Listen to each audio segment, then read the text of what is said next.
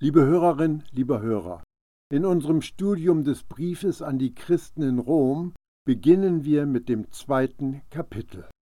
Der Apostel Paulus verfolgt mit seiner Argumentation ein bestimmtes Ziel. Es wird interessant werden, da gibt es auch feine Ironie. Der Apostel Paulus wird darüber sprechen, dass es ein Gericht gibt, um dann darauf hinzuweisen, dass man dem Gericht entkommen kann, wenn man jeder Verpflichtung des Gesetzes nachkommt und Gutes tut. Aber die Pointe ist, es gibt niemanden, der das Gute tut, das Gottes Ansprüchen gerecht wird. Wir betrachten die großartige Botschaft des Evangeliums vom Reich oder des Evangeliums der Gnade. Darum gibt es keine Entschuldigung für dich, Mensch, wer immer du bist, der du urteilst worin du über einen anderen urteilst, darin verurteilst du dich selbst. Denn du, der du urteilst, tust ja dasselbe. Römer 2, Vers 1. Für den Finger, mit dem man auf andere zeigt, weisen ein paar direkt auf dich zurück. Das sagt Paulus hier. Es ist menschlich, dass einem der Fremdkörper im Auge des Mitmenschen sofort auffällt aber man ist sich nicht bewusst, dass man selbst ein Brett vorm Kopf hat. So ähnlich hat es Jesus gesagt. Und so wird hier am Anfang von Römer 2 deutlich gemacht, dass wir alle schuldig sind. Keiner von uns hat eine annehmbare Entschuldigung, und es gibt gar keinen Platz dafür, auf andere Menschen hinabzuschauen und sie zu verurteilen. Warum nicht? Paulus fordert zu einer gesunden Selbstwahrnehmung heraus. In dem Moment, indem du deine Messlatte anlegst, passiert etwas. Worin du über einen anderen urteilst, darin verurteilst du dich selbst, denn du, der du urteilst, tust ja dasselbe. Das will Paulus uns deutlich vor Augen führen. Am Ende dieses Kapitels wird er alle in die Enge getrieben haben, und fast sieht es so aus, als gäbe es keine Hoffnung. Und vielleicht klingt es für den einen oder anderen sogar spöttisch und kränkend, wenn er scharfzüngig über diejenigen spricht, die Gutes tun. Dabei hat Paulus vor Augen, dass es außer Jesus niemanden gibt, der Gutes tut. Und ohne Jesus kannst du nichts Vernünftiges hervorbringen, oder? Wir werden das im Hinterkopf behalten, wenn wir heute etwa ein Drittel dieses Kapitels betrachten. Es gibt keinen Menschen, der unter dem Gesetz gerecht ist. Wir wissen aber, dass Gottes Urteil zu Recht über die ergeht, die solches tun. Römer 2, Vers 2. Gemeint ist Gottes Urteil über die Richtenden und die Bösewichte. Und wieder könnte man sagen, das ist nicht fair, Gott. Ich werde doch noch meine Meinung äußern dürfen über die, die sich, in meinen Augen, falsch verhalten. Paulus hält dagegen. Du bist nichts besser. Du brauchst genauso Gottes Gnade. Gottes Gerechtigkeit gibt es umsonst. Deshalb ergeht Gottes Urteil zu Recht über die, die seiner Gnade etwas hinzufügen. Jemand sagt, nun, ich habe das Gesetz überhaupt nicht. Ich habe noch nie von einem Mose gehört. Und Paulus erwidert, es liegt in deinem Gewissen. Es ist in deinem Verstand, du hast es im Herzen, du weißt, dass du etwas falsch gemacht hast. Ein anderer sagt, nun, ich bin ein Jude, und er fängt an, sich auf die Brust zu schlagen und mit seiner Treue zum Gesetz zu prahlen. Und Paulus oder Gott selbst würden sagen, Moment mal, du tust dies, aber nicht jenes, und du beachtest dies, aber nicht das. Du bist total inkonsequent. Du bist ein Heuchler. Wie kannst du dich als Experte für göttliches Recht aufspielen und andere Menschen verurteilen, wenn du dich nicht an genau den gleichen Maßstab hältst, den du an andere anlegst? Die Apostel ärgerten sich über dieses sich fromm gebende Verhalten.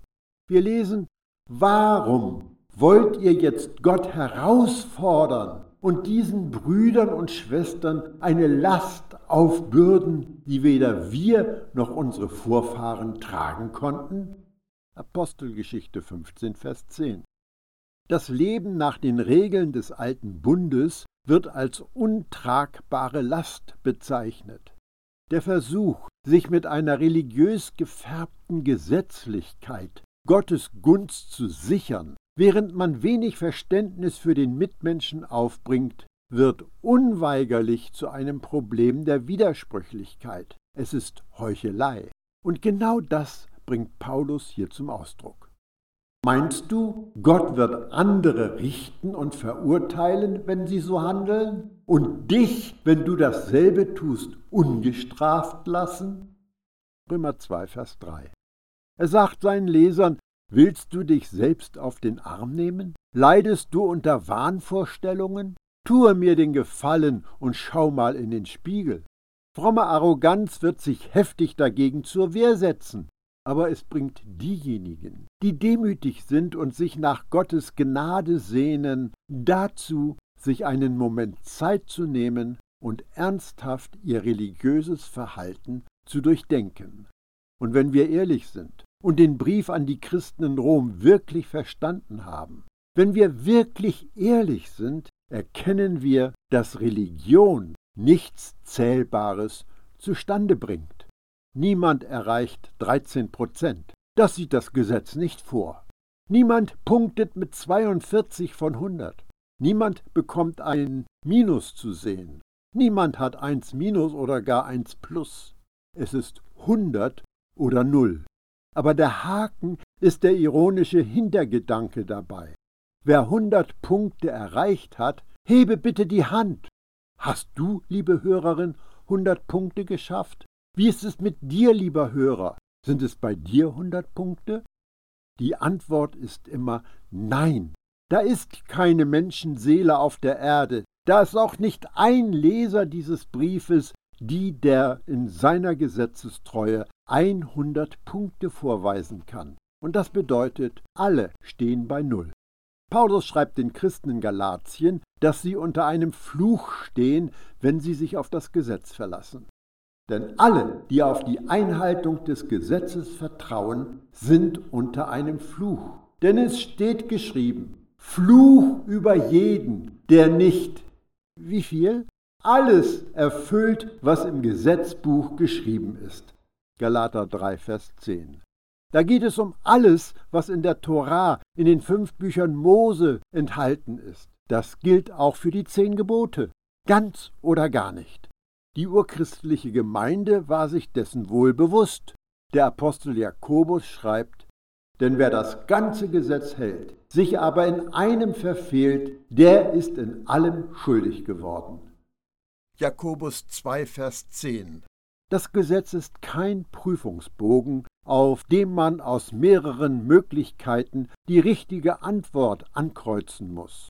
Das Gesetz bestätigt dir nicht, dass deine eigene Vorstellung von Gerechtigkeit von Wert ist. Das Gesetz ist kein Buffet im Lieblingsrestaurant. Das Gesetz ist schwarz und weiß. Alles oder nichts. 100 Prozent oder null.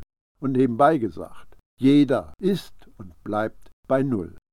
Oder verachtest du etwa seine große Güte, Nachsicht und Geduld, Begreifst du denn nicht, dass er dich mit seiner Güte zur Umkehr bringen will? Römer 2, Vers 4.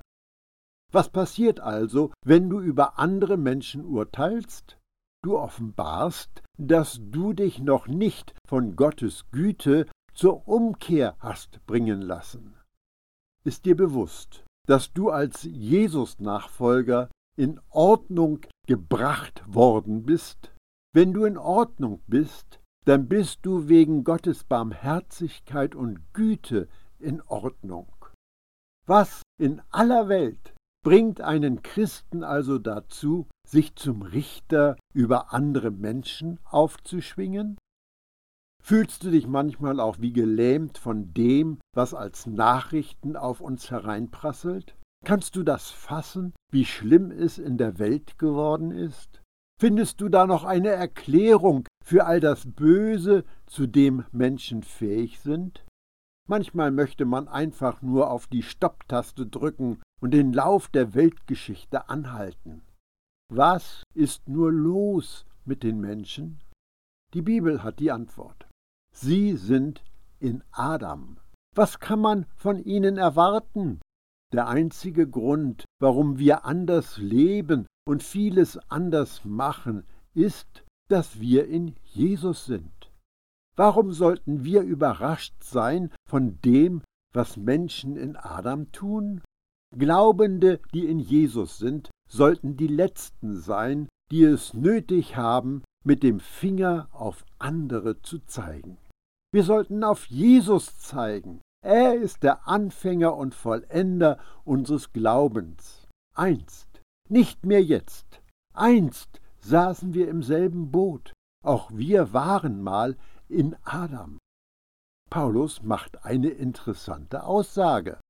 Oder verachtest du den Reichtum seiner Güte, Geduld und Langmut? Weißt du nicht, dass Gottes Güte dich zur Umkehr treibt? Römer 2, Vers 4. Viele Christen haben sich da etwas anderes zurechtgelegt. Sie glauben und behaupten, dass Gottes Zorn oder die Angst vor Gott oder die Drohung mit dem Gericht zur Umkehr treibt. Aber das steht im Widerspruch zu dem, was Paulus hier sagt. Er schreibt eindeutig, dass es Gottes Güte ist, die einen Menschen dazu bringt, sich diesem Gott zuzuwenden.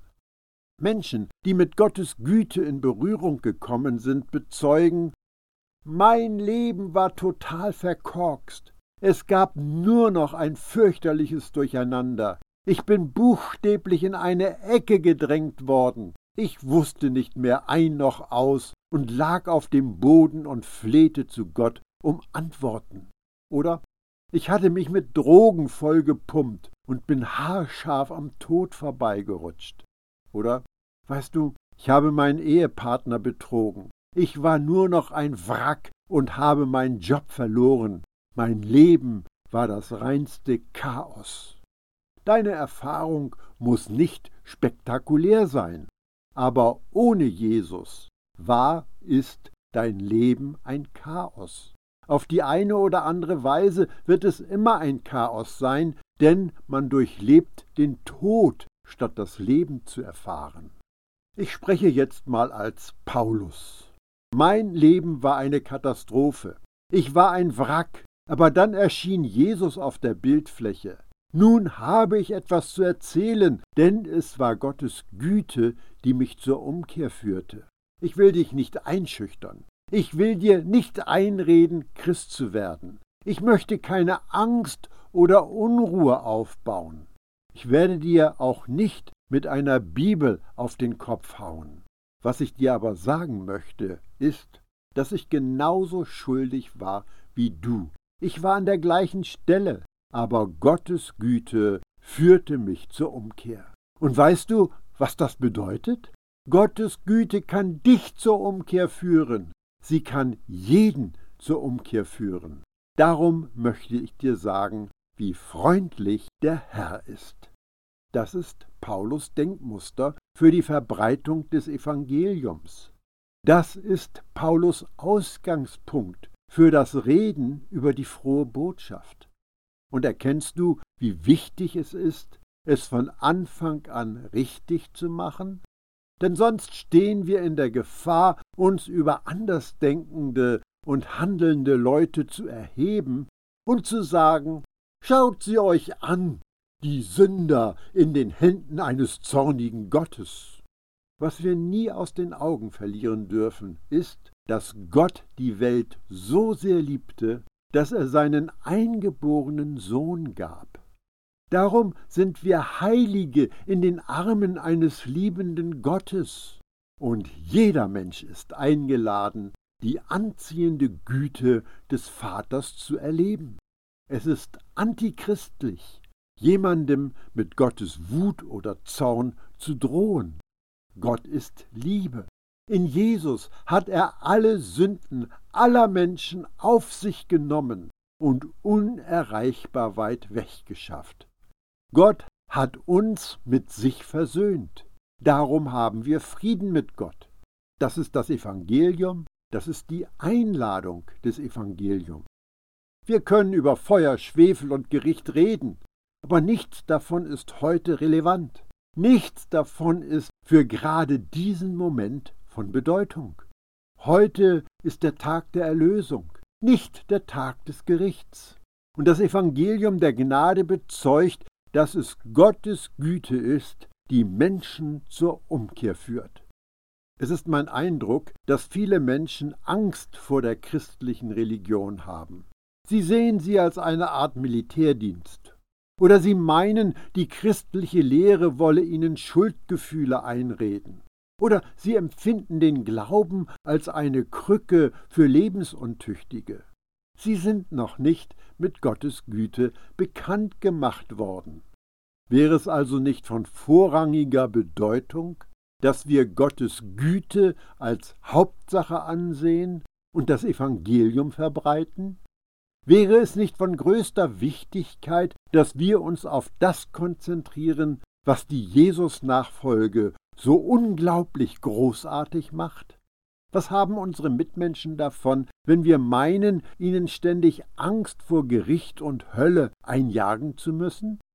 Es gibt sicher auch den Raum, über die tragischen Konsequenzen zu sprechen, mit denen der Mensch konfrontiert wird, wenn er Gottes Rettungsangebot ausschlägt.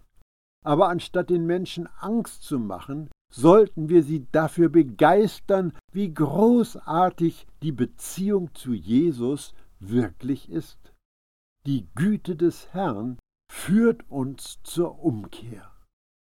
Doch weil dein Herz hart ist und nicht bereit zur Umkehr, sammelst du für dich selbst sozusagen Negativkapital an, nämlich Gottes gerechten Zorn, der sich am Tag des Strafgerichts entladen wird, dann, wenn Gott seine Gerechtigkeit für alle sichtbar macht. Römer 2, Vers 5. Die Bibel lässt keine Zweifel.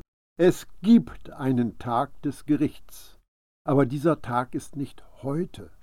Man kann über diesen Tag reden, und auch Paulus geht kurz darauf ein. Jesus sprach von der Trennung der Schafe von den Ziegenböcken. Wir finden den Hinweis auf Jesus Richterstuhl. Es gibt Textabschnitte vom Gericht. Aber die Einladung an die Ungläubigen lautet nicht, Kommt zu Jesus und umgehe das Gericht. Jesus sagte, Ich aber bin gekommen, damit die Menschen das Leben haben und das im Überfluss. Das ist mehr als nur einer Bestrafung aus dem Weg zu gehen. Es geht um ein Leben, in das Jesus Leben hineingegossen ist, wie bei einer Bluttransfusion. Das ist es, was dir das Evangelium gibt, wenn du vertraust. Darum noch einmal, mit deinem Starrsinn und deinem unbußfertigen Herzen häufst du dir Zorn auf.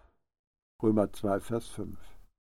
Wir müssen uns dessen bewusst sein, dass fromme Christen manchmal oder auch häufig einfach falsche Herzdiagnosen stellen. Dem Mitchristen sagen sie, du hast ein starrsinniges Herz, dein Herz ist verstockt, du lädst dir Gottes Zorn auf. Also nochmal, können wir die Pause-Taste drücken und auf unseren Freund den Kontext hören? Paulus spricht von Ungläubigen.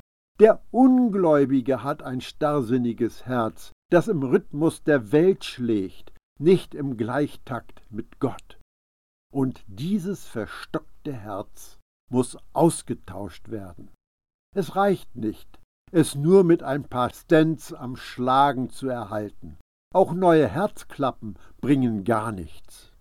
Es muss gegen ein neues Herz aus Gottes Schöpferhand ausgetauscht werden.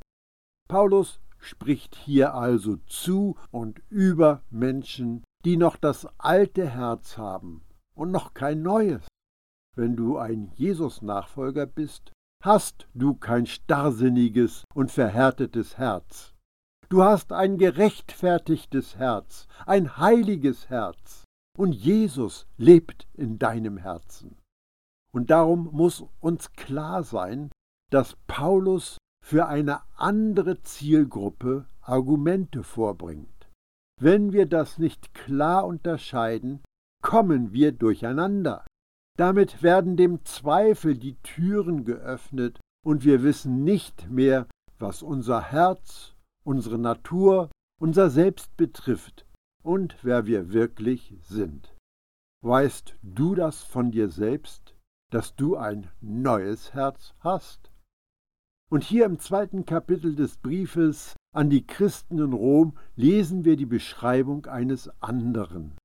Es ist Gottes Beschreibung von jemandem, der sich von seiner Güte noch nicht zur Umkehr hat leiten lassen. Die Umkehr befähigt uns, die Wahrheit zu empfangen, die uns frei macht. Es ist ein Sinneswandel, der uns dazu bringt, so zu sehen, wie Gott sieht, und so zu denken, wie Gott denkt. Umkehr, in vielen Bibeln steht Buße tun, bedeutet nicht, etwas gegen die eigene Sünde zu unternehmen. Umkehr bedeutet, positiv auf Gottes Güte und Gnade zu reagieren. Unsere Umkehr bewegt Gott nicht dazu, uns zu vergeben. Unsere Umkehr ist vielmehr eine Reaktion auf die Liebe und Vergebung, die er uns bereits durch seinen Sohn Jesus gezeigt hat. Gott wird jedem das geben, was er für sein Tun verdient hat. Den einen, die unermüdlich das Gute tun und alles dran setzen, um an Gottes Herrlichkeit, Ehre und Unvergänglichkeit teilzuhaben, gibt er das ewige Leben. Römer 2, die Verse 6 und 7. Die Ablehnung von Gottes Güte hat Konsequenzen. Paulus spricht von hartnäckigen und reuelosen Menschen, die Gottes Gnade ablehnen. Er sagt, wenn du nicht annimmst, was Gott großzügig anbietet, Gnade, dann wirst du ernten, was du gesät hast. Aber dann, oh, das hört sich gut an. Gott wird mir nach meinen Taten vergelten? Oh Mann, wenn ich genug Gutes tue, bekomme ich ewiges Leben. Erkennst du die Ironie in seiner Aussage?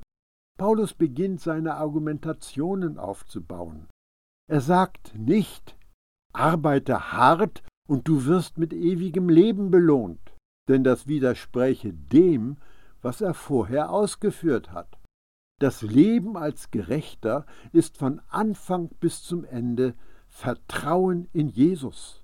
Wenn das ewige Leben eine Belohnung für gute Taten ist, dann kann es nicht Gottes Gabe sein. Warum also sagt Paulus den Hartnäckigen und Reuelosen, sie sollen in guten Werken beharren und ewiges Leben erlangen? So fies es klingen mag, er lockt sie ins Versagen. Es gibt niemanden, der Gutes tut, nicht einen einzigen. Und je früher diese Heuchler scheitern, desto eher werden sie erkennen, dass sie Gnade brauchen.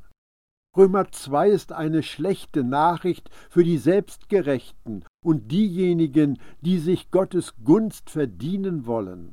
Aber es sind die schlechten Nachrichten, die einen für die gute Nachricht öffnet. Gerechtigkeit ist ein Geschenk. Das ewige Leben ist ein Geschenk. Gottes Gunst ist ein Geschenk. So kommt Paulus letztendlich zu dem Schluss, dass keiner Gutes tun kann, das wirklich Gottes Zustimmung findet. Er argumentiert hier, ähnlich wie Jesus, wer unermüdlich wirklich Gutes tut, verdient das ewige Leben. Wenn wir aber ehrlich sind, schafft das keiner. Den anderen aber, die nur an sich selbst denken und sich weigern, der Wahrheit zu gehorchen, stattdessen aber dem Unrecht gehorsam sind, gilt sein grimmiger Zorn. Römer 2, Vers 8. Die Heuchler sitzen im gleichen Boot wie die Gottlosen, und das treibt in Richtung Untergang. Was ist die Lösung für das Dilemma? Echter Gehorsam. Was aber ist echter Gehorsam? Der Wahrheit zu gehorchen. Was ist die Wahrheit? Die Wahrheit ist Jesus. Wie gehorcht man Jesus? Man vertraut Jesus, Gottes Sohn, seinen Worten und Taten und seiner vollkommenen und vollendeten Rettung am Kreuz auf Golgatha. Paulus hat das alles noch nicht gesagt, aber er wird es tun. Haben wir noch etwas Geduld. Wenn wir zu Römer 4 und Römer 5 kommen, wird es klar und deutlich. Schon in Römer 3 werden wir lesen, wir werden durch den Glauben vor Gott gerechtfertigt und nicht durch das Befolgen des Gesetzes. Römer 3, Vers 28. Wir sollen uns nicht bemühen, sondern vertrauen. Das und nur das wird uns als Gerechtigkeit angerechnet, genau wie bei Abraham. Was sagt Paulus uns also hier an dieser Stelle? Er sagt, schau genau hin, schaue es dir noch einmal an. Diejenigen, die egozentrisch, ehrgeizig sind und der Wahrheit, Jesus und dem Evangelium der Gnade nicht gehorsam sind, sondern dem Pfad der Ungerechtigkeit folgen, liefern sich Gottes Zorn und Unwillen aus. Da gibt es also eine bedrohliche Situation. Ich meine damit, dass es natürliche Folgen dafür gibt, wenn das Evangelium abgelehnt wird und die Leute sich nicht auf Jesus einlassen. Es hat Konsequenzen, wenn man sagt, Jesus, nein danke, ich komme allein zurecht. Ich habe alles, was ich brauche, ich schaffe das, Herr. Ich ziehe einen Kreis um mich selbst, und dann bin ich der Herr dieses Kreises. Verlass bitte meinen Kreis, ich brauch dich nicht. Und Gott sagt, lieber Mensch, ich respektiere deinen Willen, aber ich lass dich mit schwerem Herzen deinen Weg gehen. Ist es wirklich das, was du willst? Wir müssen uns davor hüten, aus den Worten des Paulus ein Konstrukt aus Glauben und Werken zu mixen. Etwa so, man muss glauben, aber man muss auch jeden Tag Gutes tun, bis man stirbt. Eine solche Botschaft steht im totalen Widerspruch zu dem, was Paulus in seinem Brief an die Christen in Rom ausführt. Das Evangelium vom Reich, das Evangelium von Gottes Gnade bezeugt unmissverständlich, dass uns die Erlösung, die Errettung, das Heil allein durch Gnade zuteil wird, und zwar als Geschenk. Lass dir dieses Geschenk nicht entgehen.